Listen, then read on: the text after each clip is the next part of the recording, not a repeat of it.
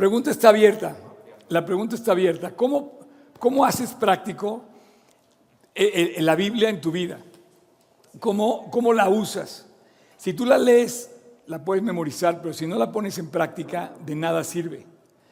Eh, es como metal que resuena o címbalo que retiñe, dice Corintios 13. Yo te pregunto, ¿usas la Biblia? ¿La usas, como me decía mi amiga la señora Berta Bush, la usas poquito? Entonces tú quieres que te bendiga Dios poquito, ¿no? La usas mucho, Dios te va a bendecir mucho. Pero si no la usas, no estoy diciendo que si la lees, supongo que si la usas es porque la lees, pero si no la usas, estás, estás en medio de problemas. Porque la Biblia no solamente es para leerla, es para aplicarla, para cumplirla, para vivirla, para obedecerla, para ponerla en práctica. Y tú me puedes decir, oye, es que los, los escritos de la Biblia se escribieron hace dos mil años o tres mil. Hay algunos que se escribieron hace tres mil. Yo diría, sí, pero están vigentes. Y me dices, no, ¿cómo puede ser que, un, que una ley que se escribió hace tres mil años esté vigente hoy? La Biblia tiene esa dualidad. La Biblia tiene esa eh, universalidad. Tiene, la Biblia tiene esa capacidad de estar vigente, eh, esa ambigüedad, esas dos, esas dos eh, digamos, valoraciones, esos dos pesos. Tú puedes estar leyendo un, un escrito que se escribió hace tres mil años en la Biblia que está vigente hoy. ¿Cómo pasas de la antigüedad, de un escrito de la antigüedad, cómo pasas de algo que fue escrito en el tiempo de los reyes, eh, eh, como los salmos, que fue escrito sobre circunstancias particulares en, un, país lejano, eh, cómo pasas de un lugar lejos, es más, cómo pasas de algo que se escribió en el Medio Oriente, cómo pasas de algo que estaba escrito en otra época, en otro idioma, en, otra, en otro país? ¿Cómo pasas de algo que fue escrito hace 3.000 años a algo que está vigente hoy? Bueno, a través de un puente. Así se llama la plática de hoy. La Biblia tiene principios universales, vigentes en toda la, la, época de los seres humanos que hemos vivido, que hemos pasado por la historia, y esos principios se convierten en un puente que une el escrito con sus circunstancias originales al escrito en las circunstancias particulares de hoy en día. O sea, el texto de hace 3.000 años es un texto que hoy puedes usar. ¿Y, ¿Y cómo lo unes? A través de un puente, que son los principios de Dios, los principios que permanecen para siempre. Su palabra dice que va a permanecer para siempre. Es más, dice, el cielo y la tierra pasarán, pero su palabra nunca va a pasar.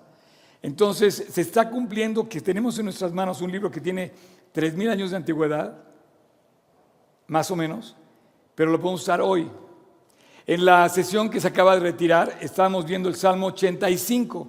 Hoy vamos a ver el Salmo 143. Y vamos a basar, vamos a tratar de ponerlo en vigencia hoy. Y vamos a tratar de aplicar el Salmo 143 a la vigencia de hoy, en circunstancias particulares de hoy, un escrito que se escribió hace 3.000 años.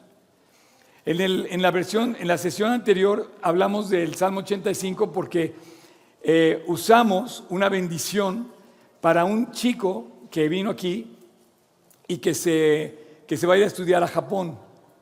Entonces le pedí que si podíamos bendecirlo, orar por él, encaminarlo con la bendición de Dios de toda la iglesia y oramos por él usando el Salmo 85 del versículo 10 al 13.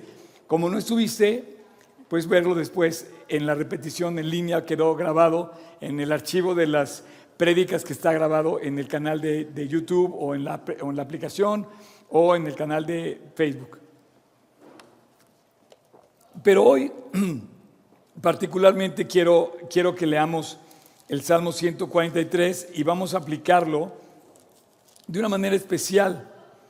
Eh, yo espero, déjame checar aquí nada más un detalle. Se me super complicó el día de hoy. ¿Cuántos mensajes recibí hoy eh, de, este tipo? Pero eh, nada más, no sé si llega o no llega, ok. Bueno, Este. sí terminé afónico. Sí se me está cerrando la garganta, ¿eh? Bueno, entonces yo lo que quiero es que usemos la Biblia. Usemos la Biblia prácticamente. Porque si no estamos usando la Biblia práctica, entonces no estamos entendiendo de qué trata eh, la, vida. Oigan, voy a sacar mi banco, voy a sentar allá abajo porque siento que estoy muy lejos de ustedes. Vamos a repetirlo todos. En la, me voy a sentar aquí con ustedes porque siento que estoy más cerca de todos. Eso, ahí está. Ok. Em, esta semana, es que además me gusta hablar así porque siento que estamos como en, como en petit comité, ¿no? A ustedes, perdón que les dé la espalda. Em, este, no, no, no los tomen allá atrás porque igual los van a tomar medio enojados allá atrás. Ok. No, no, no.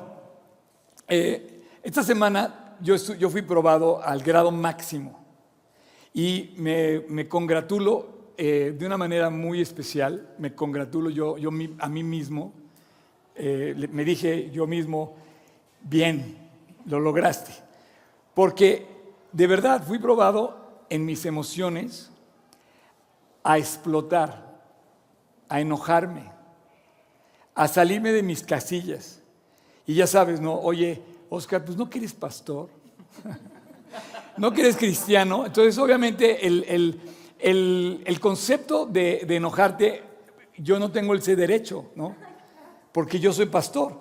Pero la verdad es que sí lo sufro. O sea, hay cosas que, a las que tengo que renunciar por ser pastor. Por ejemplo, yo no me puedo dar el lujo de, quedarme dormido en domingo, ¿no? O en algunas actividades, por ejemplo, la gente quiere, en este momento, en este momento hay gente que me, ha hablado y me dice, oye, Oscar, quiero que hables con tal persona que tiene cáncer a mi esposo le acaba de dar un paro cardíaco. Hay gente que ahorita, que me habló en la mañana, que estamos orando por eso, porque en este momento el esposo de una persona que viene aquí está hospitalizado con un paro cardíaco. Le van a hacer una intervención a corazón abierto. Yo no me puedo dar el lujo de decir, luego te atiendo, ¿no? O no voy a predicar, o voy a, eh, o decir, oye, hubo mucho tráfico, o cerraron todas las calles de Polanco. Yo tenía que llegar. Y le doy gracias a Dios porque, porque siempre, eh, a menos que no esté en México, siempre llego. Y, y, ya todo lo demás Dios lo hace, ¿no? Pero esa semana sí fui probado y yo de verdad te lo digo, ¿cómo aplicas en una circunstancia tuya cuando pecas, cuando mientes, cuando te enojas, cuando fallas? ¿Cómo aplicas la Biblia? Oye, tú te das cuenta, hijo, la regué, ¿qué hago?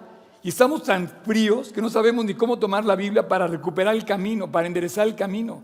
Estamos perdidos en ignorancia, porque honestamente te lo digo, cuando tú te alejas de la Biblia, te vuelves un ignorante de la, de la palabra de Dios. Entonces, a mí me pasó que estaba siendo agredido en ese momento. Estaba siendo agredido. Oye, Oscar, ¿tú fuiste agredido? Sí.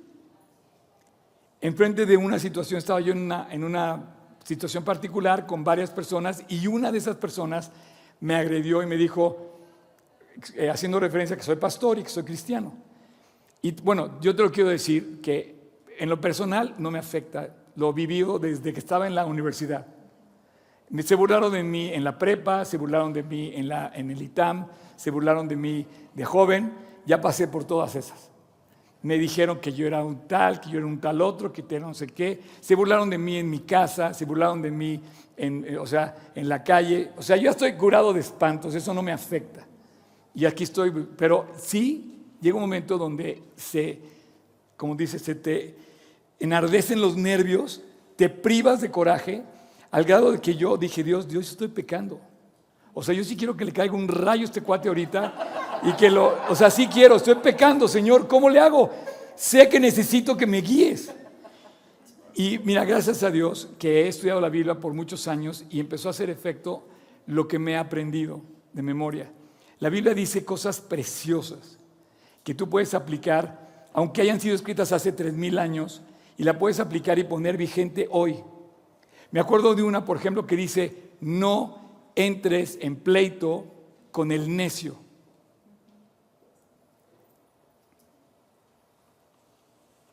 Tres mil años, Salomón lo escribió y nos dijo, no te pelees con un necio. Yo te pregunto, ¿cuántos de aquí se han peleado con un necio? Son más necios que el necio. Porque tú lo sabes, tú sabes el principio, pero si tú entras en pleito con un cuate que está enojado, dice la Biblia que hace subir el furor. Tú quieres calmar una bronca, no contestes. Oye, pero es que estoy, me están ofendiendo, me están agrediendo, no contestes. Se acaba el pleito en el momento que tú no contestas. Dice la Biblia, otro versículo, dice la Biblia que la honra del hombre es pasar por alto una ofensa. Pero somos tan orgullosos y tan necios que no nos atrevemos a, pasar por alto la ofensa. Haz lo que quieras, pero lee la Biblia. Y déjate llevar por la Biblia y obedece lo que dice la Biblia, porque si no obedeces lo que dice la Biblia, si no pones en práctica lo que dice la Biblia, vas a tener problemas. A lo mejor eres de esos que están lastimados en la vida, en la vida porque, porque te peleaste con un necio y quedó marcada tu vida para siempre. A lo mejor pediste un brazo, tienes una herida en el cuerpo porque te peleaste con un necio. Yo me acuerdo que yo de incrédulo vi a mi hermano, hasta la fecha te lo puedo enseñar mi hermano, una marca que tiene porque se peleó con un necio. El necio le sacó un desarmador y se lo clavó. Hoy me acaba de hablar un cuate muy famoso, ah, porque aquí vienen varios famosos, pero hace poquito me habló uno muy famoso que se peleó con un necio, nunca se esperó, el necio rompió una botella y le, iba a tirar a la, cara y su esposa lo defendió y dieron al esposo en lugar de, de a él. O sea, si tú te peleas con un necio, hoy en día en México tenemos una, cosa muy mala que venden gasolina cualquiera. Entonces ahora un necio te puede prender gasolina porque te, avienta gasolina. No entres en pleito con un necio. No tienes que ir a un psicólogo, te lo doy gratis. Es, lo que dice la Biblia. Entonces, cuando tú, ves, cuando tú ves lo que dice la Biblia en los salmos y tú ves lo que, lo que se entiende porque eh, la Biblia te está dando consejos de vida, tú puedes darte cuenta que puedes usar la Biblia en el buen sentido y ponerla en práctica. Entonces, la plática de hoy a la que yo te quiero invitar a que de verdad te quedes con eso es la aplicación, cómo aplico un salmo a mi vida. Cómo yo le puedo poner eh, eh, nombre, pero en mi, propia, en mi propia circunstancia. Eh, vamos a estar espiritualmente fríos. Normalmente el enemigo nos, nos agarra fríos espiritualmente y nos tienta, pero necesitamos agarrarnos de la palabra de Dios. Dice, velad para que no entréis en tentación. Y Dios dio su gracia a través de la palabra, dio su gracia, y la gracia que Dios nos dio para, para enfrentar la vida es la Biblia. Eh, y la Biblia es, es muy hermosa, la verdad. Aplicar bien un texto a tu vida diaria es de lo que se trata. ¿Cómo usarlo? cómo usar la Biblia, cómo usar un salmo particular en, tu circunstancia particular. Eh, por ejemplo, eh, esta semana, en uno de mis estudios, yo, doy estudio discipulado, y tuvimos un debate muy padre entre lo que hizo Pablo cuando le habla a Timoteo. Pablo sufrió un gran desaire de sus amigos. En su peor circunstancia, Pablo le escribe a Timoteo en el capítulo, en el capítulo 4 de 2 de Timoteo, Pablo le escribe a su gran amigo y hermano Timoteo, desde Roma, encarcelado, preso, y le dice, todos me dejaron, todos me desampararon. Les dice, en mi primera defensa, cuando fui al juicio, cuando más necesitaba la amistad de mis amigos, me abandonaron, me desampararon. Y estuve solo. Pero dice, pero Dios me dio fuerza, Dios estuvo conmigo y me dio fuerzas para que pudiera cumplir la predicación. El versículo dice, dice, en mi primera defensa ninguno estuvo a mi lado, sino que todos me desampararon, no les se ha tomado en cuenta. Subraya esa parte, no les se ha tomado en cuenta, subrayala por favor. Pero el Señor estuvo a mi lado y me dio fuerzas para que por mí fuera cumplida la predicación. digamos que en este momento estoy viviendo exactamente ese texto. En ese momento Dios me está dando fuerzas para cumplir la predicación. Pero dice, para que por mí fuese cumplida la predicación y que todos los gentiles oyesen, y así fui librado de la boca del león, el feroz león que era Nerón, el, emperador. Eh, pero él estaba pensando ya en que iba a morir. Pablo ya dije, ya, me van a matar. Lo dice, pero él me preservará para su reino celestial, a él sea la gloria por los siglos de los siglos. En mi discipulado, con el grupo de personas con las que estaba, entendimos que había una, que había un, eh, eh, como, como una visión de Pablo muy presente del futuro en el cielo. Y digo, Dios me va a dar fuerzas, me preservará para su reino celestial. O sea, yo tengo mis ojos puestos en el reino celestial. Pero aquí hay algo muy bonito que quiero decirte cómo Pablo aplicó el escrito de Lucas. Cuando tú lees Lucas en el versículo, eh, capítulo 23, versículo 33, tú lees que Cristo fue llevado a la cruz. Si lees el Salmo 22, que habla de la cruz, es, es una profecía del Salmo 22, tú ves que Jesús fue abandonado por todos. Y llega a la cruz solo, y el versículo cuenta y dice, y cuando llegaron al lugar llamado la calavera, le crucificaron allí y los malhechores al lado, a la derecha y a la izquierda. Y Jesús dijo, y esto nunca lo olvidó Pablo, Jesús dijo, Padre, perdónalos, porque no saben lo que hacen.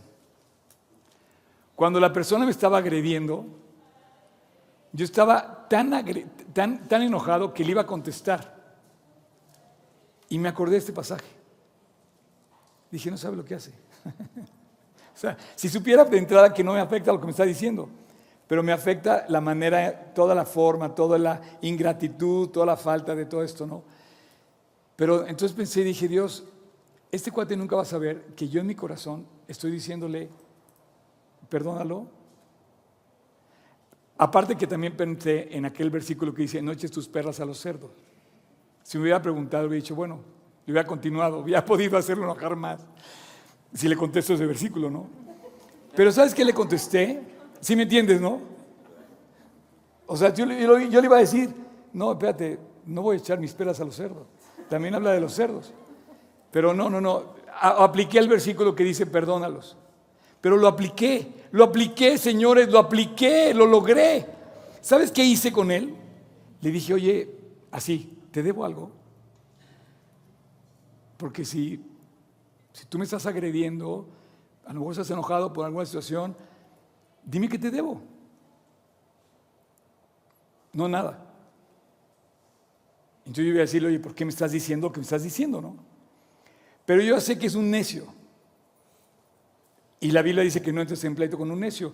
Entonces, a mí me impresionó mucho esto porque yo lo aprendí de Pablo. Pablo cuando dice esto en Timoteo, le dice a la gente, justamente cuando, la parte que te dije que subrayaras.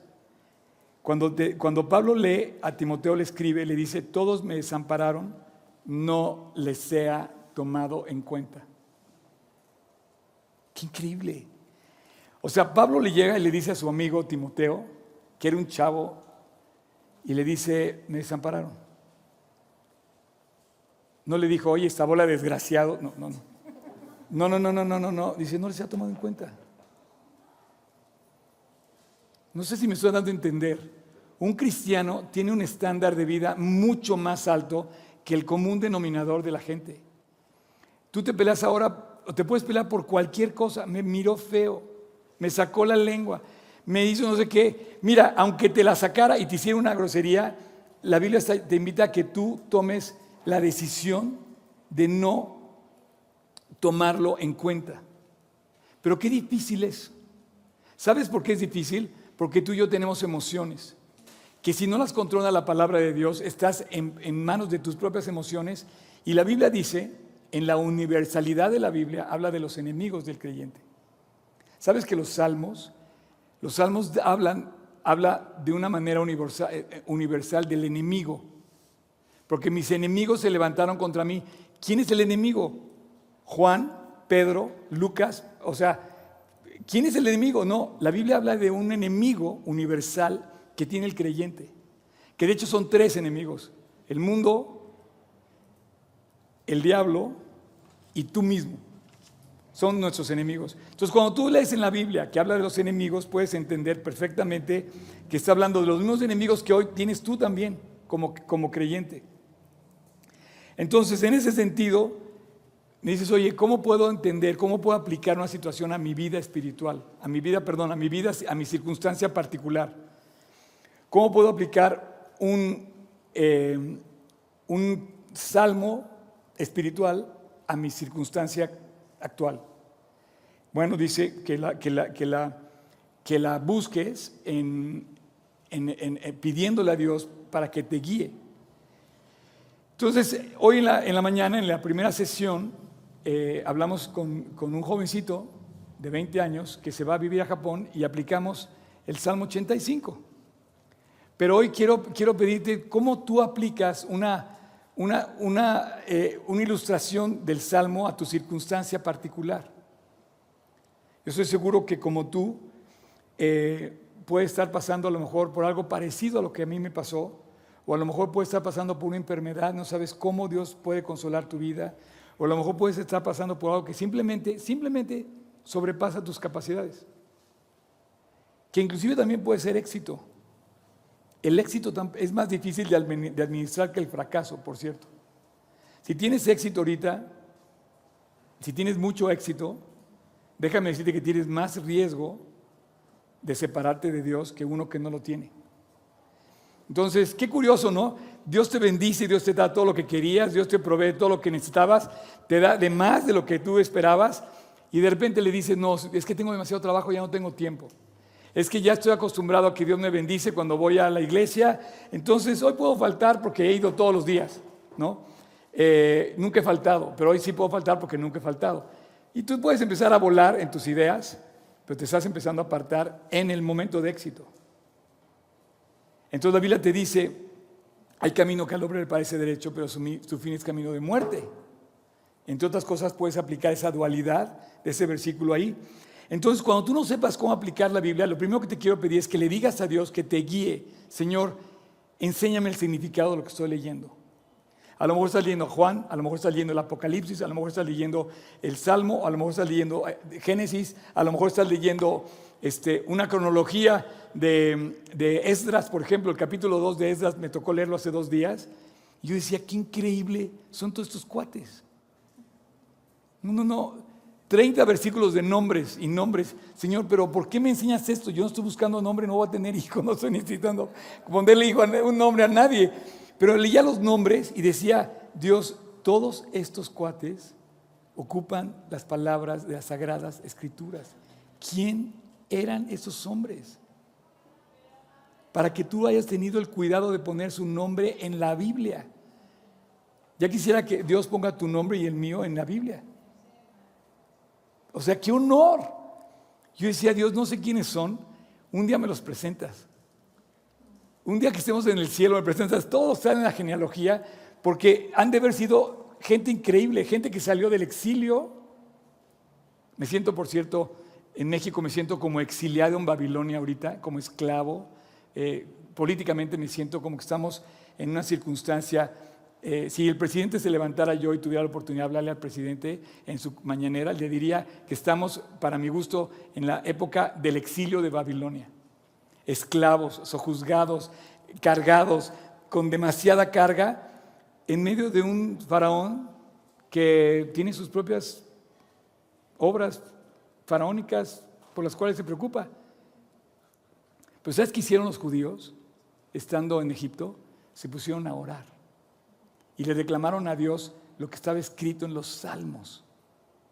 Señor, tú prometes que tienes un pacto con el pueblo de Israel.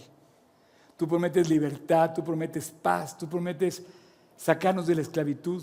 Tú tienes una promesa particular de 70 años y ya se cumplió. ¿Cuándo te vas a atrever a reclamarle a Dios? ¿Cuándo te vas a atrever a reclamarle a Dios tú lo que está escrito para ti? Así es que esos principios de la Biblia son un puente, son un puente en el que tú, conectas el escrito de hace tres mil años con tu circunstancia de hoy. Y de esa manera, ese puente se puede, eh, se puede entender eh, en, el contexto original, en el contexto original, o sea, los judíos estaban en Egipto, o por ejemplo, en este momento que estamos leyendo los salmos, era la, época de los reyes eh, en Israel, en medio de otro país, pero también se puede traer al contexto actual de tu vida. De esa manera tú puedes entender que Dios eh, em, hizo un libro tan maravilloso que es vigente ayer, hoy y por los siglos. Jesús dice, el cielo y la tierra pasarán, pero mis palabras no pasarán. Entonces, en el contexto original, también quepo yo, aunque el pacto esté firmado con los judíos. Eh, entonces, yo me pregunto, ¿cuál es mi situación paralela a ese, a ese contexto? Y bueno, pues esa situación paralela, perfectamente yo la puedo pedir, Dios, enséñame la, parte que, que, estoy leyendo ahora para ponerla en práctica hoy, ¿no? Yo te quiero pedir que te vayas a tu, en tu cabeza, te vayas a tu temor más grande actual ahorita. Quédate ahí un momento y abre tu Biblia en el Salmo 143. Súplica por la liberación y dirección. Salmo de David. Oh Dios, oye, oye mi oración. Escucha mis ruegos.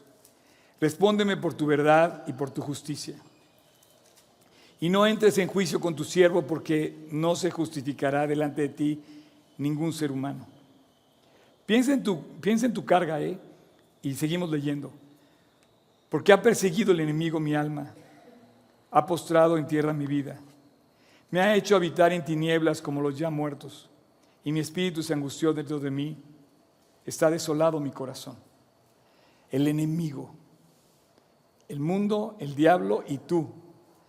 Pero cuando tú hablas del enemigo, de repente identificas que hay un enemigo patente en tu vida hoy. A lo mejor eres tú mismo.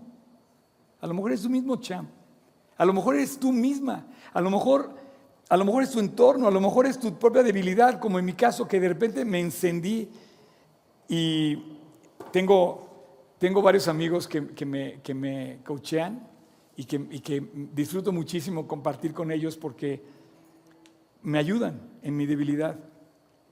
Oye, Oscar, ¿cómo? El pastor, la verdad es que a veces lucho con mis propias emociones, ¿no? Y de repente encuentro a alguien que me dice, aguas, y, me pone en, el, estándar. Ayer, por ejemplo, tuve una reunión verdaderamente súper alentadora, y me alentaron muchísimo un grupo de jóvenes me alentaron demasiado. yo, era el pastor y llegué a una reunión de unos 15 jóvenes que me invitaron a la inauguración de la casa de uno de ellos porque acababa de estrenar una casa, su casa. Eh, esa pareja acaba de estrenar casa nueva y dijeron, oigan, ya puedo recibirlos, vengan aquí y vamos a una reunión de oración. Y yo dije, wow, vamos. Entonces yo pensé que me iba a pedir que yo orara por la bendición de la casa, ¿no? Y dije, sí, claro, con mucho gusto. Y de repente llego, no, que había invitado a 15 chavos.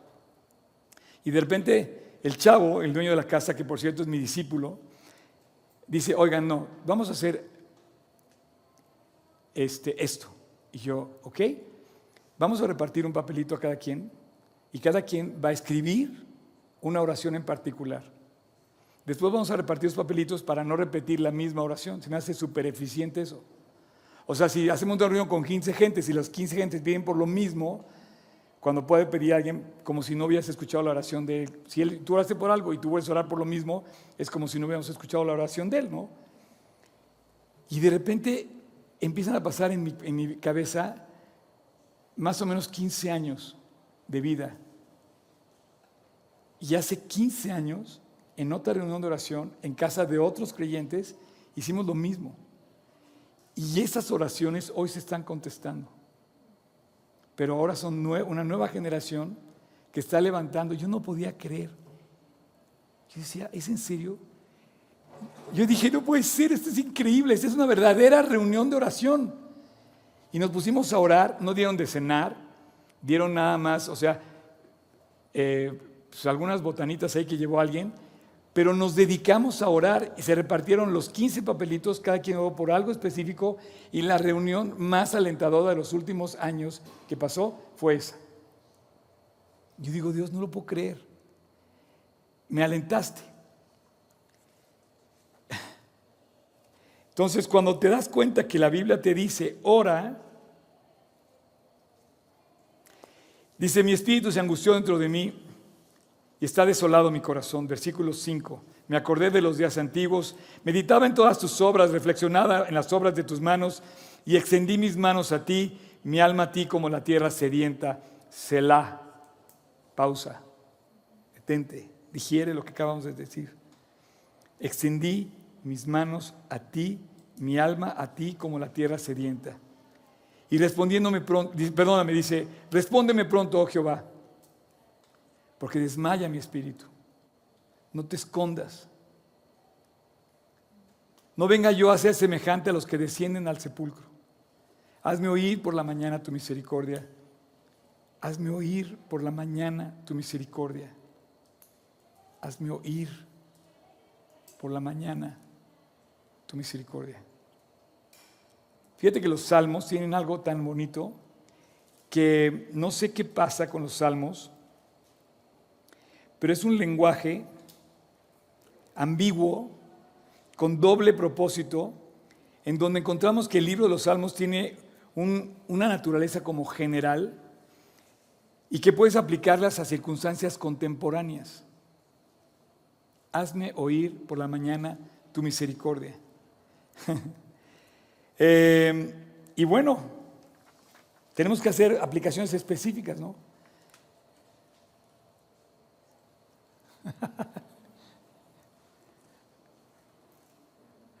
¿Todo bien? ¿Sigue todo en pie?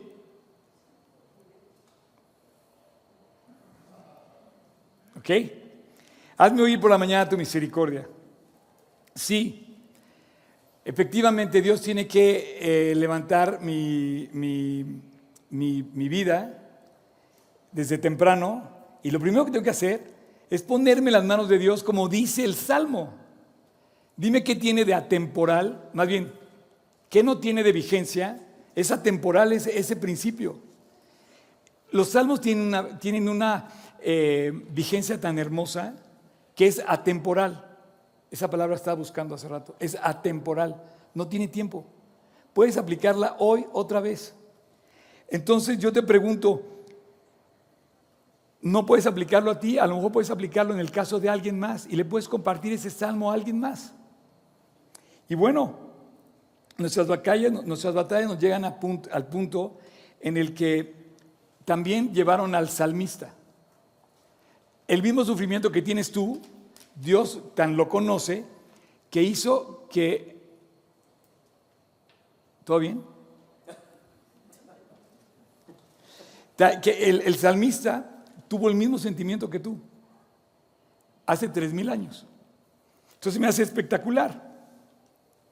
Entonces el pasaje continúa y dice, hazme oír por la mañana tu misericordia, porque en ti he confiado.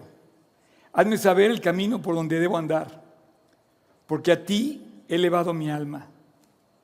Cham, no, bueno, no sé si te pasa lo mismo, pero hay momentos donde no sabes qué hacer Simplemente agarra el Salmo 143 y dile Dios, dile Dios así, dile, Señor, eh, hazme saber el camino por el que debo andar. ¿No? Bueno, pues em, quiero decirte que la Biblia dice que todas las promesas de Dios son en, en Él sí y en Él amén. O sea, cada promesa de Dios justamente tiene una vigencia atemporal y puedes ocuparla para bien en cualquier momento que tú, que tú estés eh, viviendo. ¿Ok? Cualquier momento que tú estés viviendo. Cualquier momento que tú estés viviendo. Repítelo, te lo dejo para el próximo domingo, una planilla con 100 veces. El salmo que yo puedo estar leyendo hoy está vigente en cualquier momento que yo estoy viviendo. En la sesión de la mañana oramos por un chico que se va a Japón. En la sesión de hoy voy a orar por este chavo que se llama Gastón. Ven, por favor, Gastón.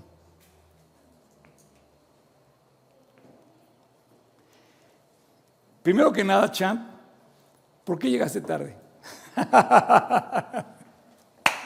¿Cómo estás? ¿Bien? Muy bien. ¿Puedes agarrar un micrófono? Creo que sí. ¿Sí? Creo que sí. Este, aquí está, aquí está.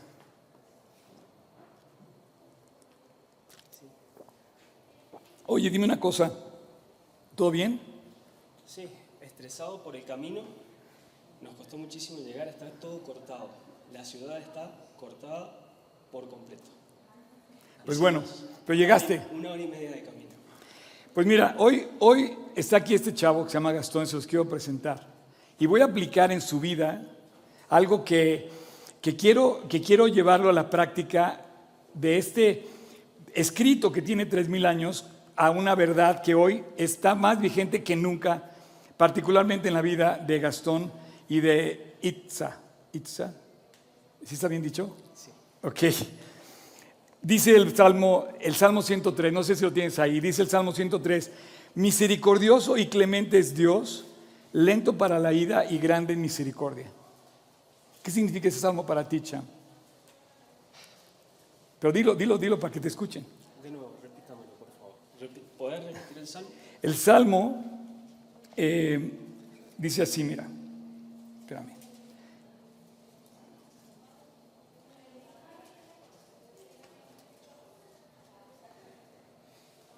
¿El, el 103? Sí, 103, versículo 8.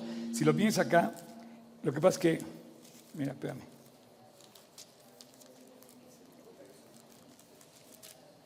Perdóname. Es que, Aquí. espérame, espérame. 103. A lo mejor, esta es la versión que usamos. No, no, no, no, no. Pero es que no vamos a voltear atrás, vamos a voltear al frente. 103, versículo 8 dice, y a lo mejor le entiendes más esta versión. Bueno, dice, el Señor es compasivo y misericordioso, es paciente y abunda en fiel amor. Pues su fiel amor está presente en mi corazón. Su compasión, su misericordia y su paciencia se hacen presentes en Itza todos los días de mi vida. A ver, espérate, espérate. ¿sí? O sea, me estás diciendo que tú estás aplicando un versículo algo que acabas de decir todos los días de mi vida. Sí, claro que sí. ¿Por qué? Porque lo estás comparando con una relación sentimental. Por supuesto, claro, Dios está en todo. Dios está en mi corazón, Dios está en mi relación. Eh, el salmo que acababas de leer, el que dice, muéstrame tu fiel amor por la mañana, porque en ti he puesto mi confianza, porque mi vida en tus manos, eh, pongo mi vida en tus manos y muéstrame lo que debo hacer. Pues hace más de 10 años atrás, eh, Dios unió nuestros caminos de una manera random, aleatoria. Random, aleatorio. Eh, ya pasados ya esos 10, 11 años, ese, ese camino llegó, llevó a que Dios hoy esté en mi corazón. Gracias a que unió nuestros caminos, hoy puedo decir que Dios está en mi corazón porque no lo había estado nunca y porque lo siento de esa manera. Y claramente todas las mañanas que me despierto, pongo en Él mi vida, pongo en Él nuestra, nuestra familia y Él es el que nos muestra el camino a seguir. ¿Y qué te ha mostrado Dios en ese salmo que dice, hazme oír por la mañana tu misericordia, porque en ti he confiado. Hazme saber el camino por donde ande, porque en ti he elevado mi alma. Pues cada vez que me desespero, cada vez que, que pienso que todo es difícil, porque vivo pensando que todo es difícil, eh, soy de otro país, venir aquí fue, fue muy difícil, lo sigue siendo, la adaptación es difícil. Eh, y cada mañana lo pongo en mi corazón y digo, Dios, ayúdame a salir adela- adelante, ayúdame a ser mejor persona, ayúdame a formar mi familia, a ser padre de familia, guíame por tu camino para el bien de mi familia. Es lo que, es lo que pretendo, es lo que le pido a Dios todos los días. Todos los días pongo en Él mi alma, cada mañana, y confío en Él que me va a sacar adelante siempre. Eh, no sé si habías leído el Eclesiastés del que habíamos estado hablando. Bueno, dice Eclesiastés 4 del 9 al 12. Más valen dos que uno, pues trabajando unidos les va mejor a ambos. Si uno cae, el otro lo levanta. En camino al que está solo le va muy mal cuando cae porque no hay quien lo ayude. Si dos se acuestan juntos, se darán calor, pero si alguno duerme solo, no habrá quien lo caliente. Uno solo puede ser vencido, pero dos se defienden mejor. Es la cuerda de tres hilos que no se rompe fácilmente. Pues yo ya tengo a Dios en mi corazón, soy un hilo, Dios es el otro hilo, y amor quiero invitarte, por favor, a que vengas conmigo.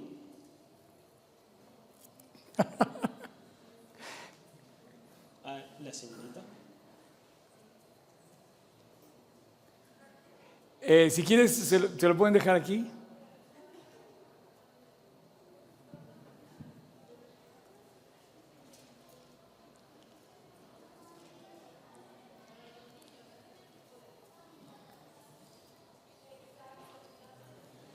Quiero que hoy, en presencia de Dios, en la casa de Dios, con todos nuestros amigos, con nuestras familias en línea, con nuestros amigos en línea, quiero que hoy, quiero pedirte que seas el tercer hilo de la cuerda. ¿Quisieras casarte conmigo?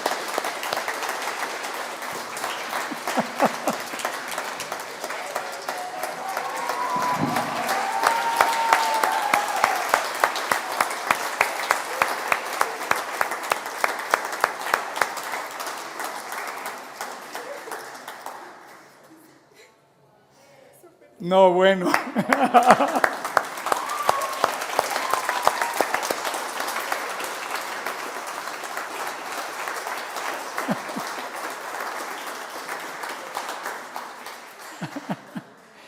Oigan, qué sorpresa más agradable. Y bueno, el día de hoy, Itza, este, vamos a orar por ustedes. Pero efectivamente, ¿qué pasó? Ah, se cayó el, el este. Efectivamente, Eclesiastés tiene esta bendición.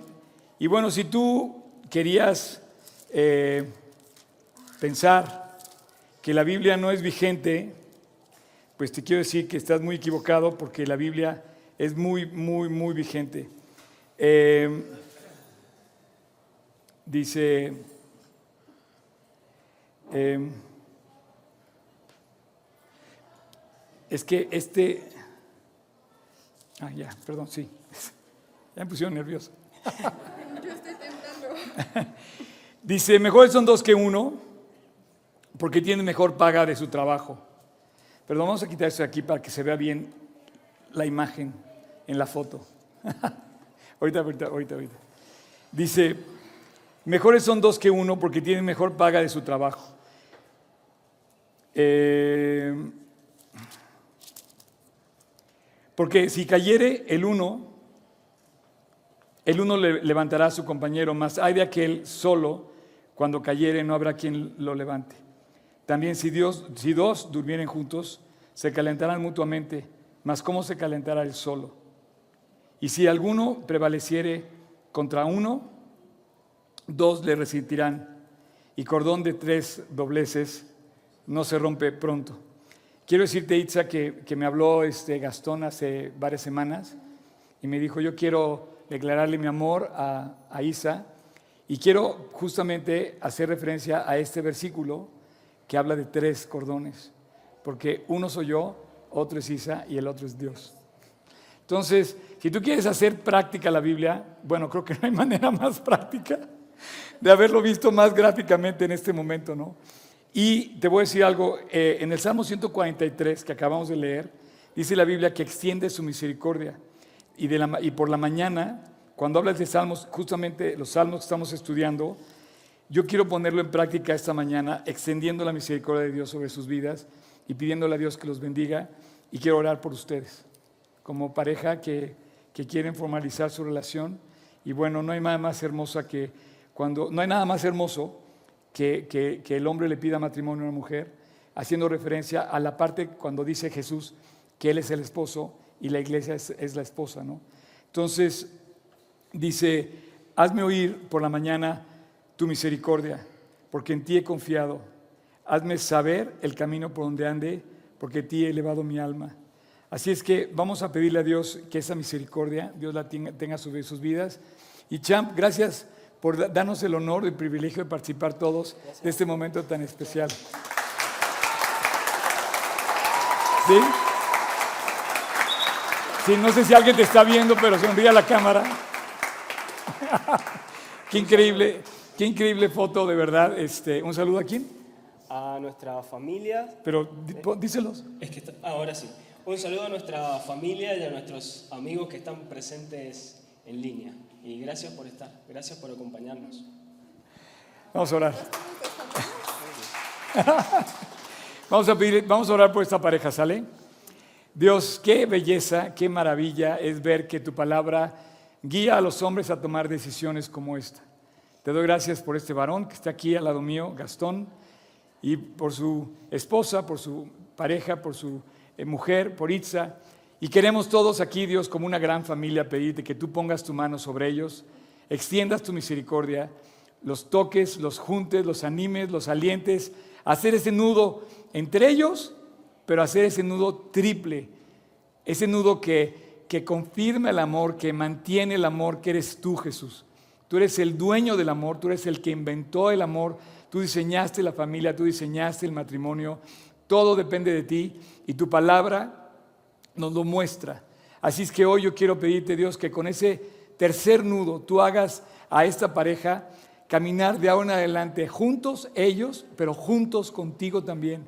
Te pido toda clase de bendición, te pedimos toda clase de bendición sobre sus vidas para que tú los sigas alentando a caminar cada día más juntos entre ellos y más juntos hacia ti. Señor, bendícelos, eh, cuídalos, ayúdalos y guíalos.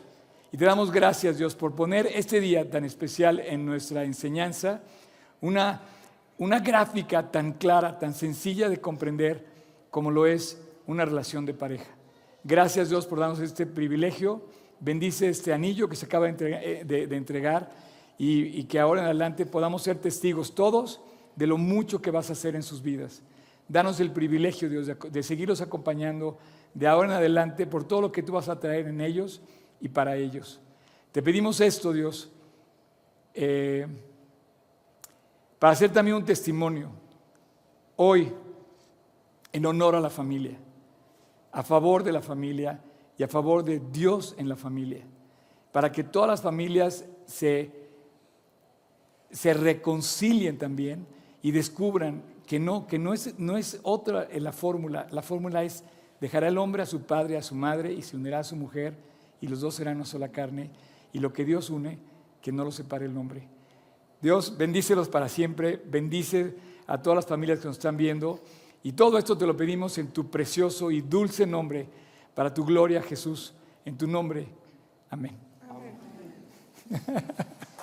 Pues qué increíble, ¿eh? ¿Algo más que quieras decir? Este, pues gracias, gracias.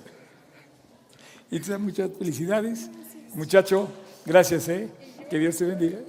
Tú llora todo lo que quieras. Bienvenidos, ¿eh?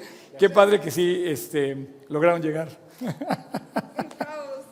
Pero bueno, llegaron.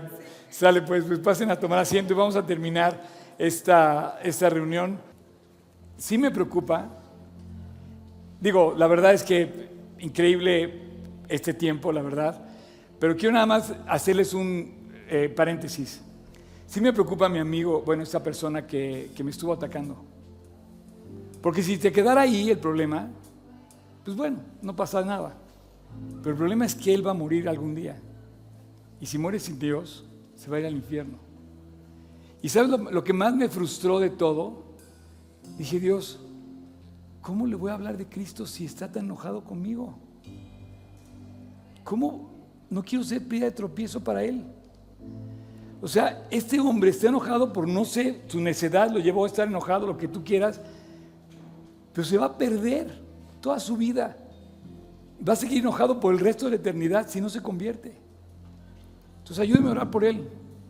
Se los dejo ahí porque yo quiero que Dios toque el corazón de las personas. No quiero ser pie de tropiezo. Y a veces, de repente nos encontramos cosas así. Pablo decía justamente eso, ¿no? Todos me abandonaron, todos se voltearon. En el peor de los momentos de mi vida, me voltearon la espalda. Así es que esa debe ser nuestra única preocupación, ver cómo vamos a hacer para que la gente se convierta. Yo quiero terminar, digo, esta es una parte padrísima, eh, Gastón e Itza. Eh, Itzamario, ¿cómo? Itzamara, exacto. Eh, pero qué padre, la verdad, eh, que, comience, me encanta que, que, comience Dios por delante, ¿no? Y que, y que se ponga Dios por delante. De hecho, las grandes batallas de la Biblia se ganaron cuando se puso a Dios primero. Y el Salmo 143 que tú escogiste, champion, quiero decirles que yo escogí el Salmo 143 para esta plática porque Gastón me lo dijo. Le dije, dime, nada más te voy a pedir una condición, dime qué salmo tú vas a aplicar en tu relación con tu, con tu pareja. Y me dijo el Salmo 143. Y yo quiero aprovechar ese salmo para que veas tú cómo puedes tomar un escrito de hace tres mil años y pasarlo al día de hoy y está súper vigente, tan vigente que un novio se le, se le, declara una novia con un salmo, ¿no? Y bueno, ya vieron ustedes todo el desenlace de los tres eh, hilos y todo esto. Pero el salmo termina llegando a la conclusión a la que yo te quiero llevar. Dice, por tu nombre, por tu nombre, Dios, me vas a dar vida. Por tu nombre, oh Jehová, me vivificarás y por tu justicia sacarás mi alma de la angustia. No te confundas. Es Dios. Es su nombre. Es en su nombre. Es su vida. Es su persona la que nos da vida y la que nos saca de la angustia. Y el salmo termina y concluye y dice, y por tu misericordia disipas a mis enemigos.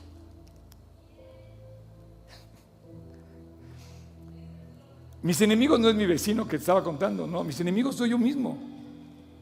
Es el mundo y es el diablo. Pero es la misericordia de Dios la que gana la batalla. Y destruirás a todos los adversarios de mi alma. ¿Por qué? Porque yo soy tuyo. Wow. ¿Quién cree que tú puedas decir que tú eres de Dios y que Dios es tuyo? ¿Quién cree que puedas caminar por la vida diciendo, Dios, yo te entregué mi vida, soy tuyo? Y esa es la única muleta con la que quiero caminar. Es la única razón por la que quiero vivir. Yo solamente sé una cosa. Lo que dijo Pablo cuando estaba en, la cárcel. Pero el Señor estuvo conmigo. El Señor no me dejó. Y yo le quiero decir a esa persona que está ahorita con su esposo en el hospital, con un paro cardíaco, que no sabe qué va a pasar con su esposo, quiero decirte que Dios está contigo. Y te quiero decir a ti que tienes un diagnóstico grave de cáncer, que Dios está contigo. Y que si tú tienes a Dios, Dios va a destruir a todos los adversarios de tu alma. Y que tú estás seguro o segura en su nombre. El problema es que no lo tengas. El problema es que es confiando en el nombre del abogado o del doctor o del, qué sé yo. Y yo quiero terminar simplemente invitándote a creer, a creer en su nombre, acercarse a su misericordia y a pedirle a Él que Él destruya y que no luches tú, no luches por, contra tus enemigos, deja que Dios lo haga. Inclina tu rostro, cierra tus ojos. Y si tú estás aquí escuchándome en presencial o en línea, quiero decirte que Dios está tocando la puerta de tu corazón. Está tocando la puerta de tu corazón clarísimo. Está diciendo, soy yo. Soy yo lo que necesitas. Jesús te está diciendo, soy yo y vamos a orar en su nombre y vamos a pedir para su nombre y vamos a, vamos a pedir que ese nombre lo hagas tuyo. Y si tú quieres hoy es tu oportunidad de pedirle perdón y reconciliarte con Dios. Su misericordia va a llegar a ti por Él, por su nombre, por su obra, por su misión cumplida. Así como estás en silencio, esa oración es para ti. Si tú quieres y sabes que estás perdido, no tienes la seguridad de tu salvación, si tú sabes que lo necesitas hoy, ora con estas palabras y dile a Jesús, Señor, te necesito. Ayúdame Dios. Ven a mi corazón. Cámbiame. Límpiame. Sáname. Y hoy Dios, a partir de hoy, quiero tomar la decisión de seguirte con todo mi corazón. Te invito a mi corazón, Jesús. Acepto lo que hiciste en la cruz. Y hoy lo apropio. Lo hago mío. Acepto tu perdón de la cruz. Y hoy eres mi Salvador. Y a partir de hoy, Dios, quiero caminar contigo. Aunque ande en el valle de sombra de muerte, yo no temeré, porque de ahora en adelante tú caminarás conmigo, en mí. No quiero apartarme, no quiero alejarme, te quiero armar, Jesús, te quiero a ti. Quiero que tú seas mío y yo tuyo. A partir de ahora, Dios, tú eres mi Señor y tú eres mi Salvador. Te lo pido en tu nombre, Jesús. Amén.